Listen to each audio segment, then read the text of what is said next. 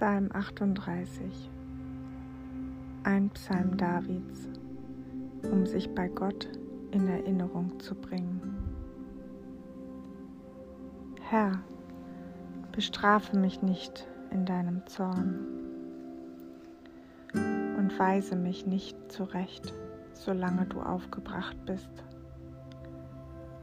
Denn deine Pfeile sind in mich eingedrungen und deine Hand liegt schwer auf mir. Weil du zornig auf mich bist, gibt es keine heile Stelle mehr an meinem Körper. Wegen meiner Sünden ist nichts mehr an mir gesund. Meine Schuld ist mir über den Kopf gewachsen. Sie ist eine drückende Last, zu schwer für mich zu tragen. Meine Wunden eitern und verbreiten einen üblen Geruch. Dass es dahin kam, war meine eigene Torheit. Ich bin gekrümmt und gebeugt. In düsterer Trauer schleppe ich mich durch den Tag. In meinen Hüften brennt der Schmerz. Keine heile Stelle gibt es mehr an mir. Ich bin zerschlagen am Ende meiner Kräfte.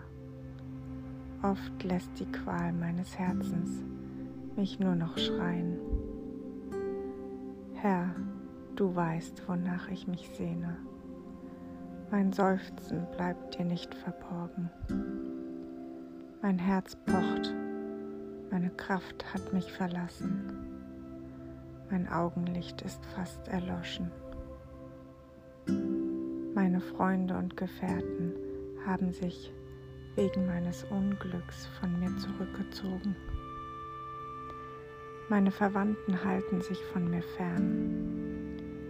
Meine Feinde trachten mir nach dem Leben und stellen mir Fallen.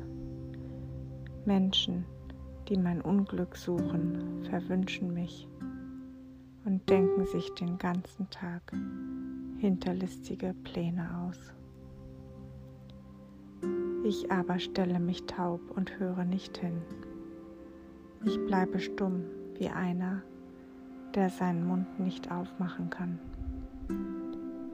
Ich verhalte mich wie jemand, der nichts hört, wie einer, der zu keiner Entgegnung mehr fähig ist.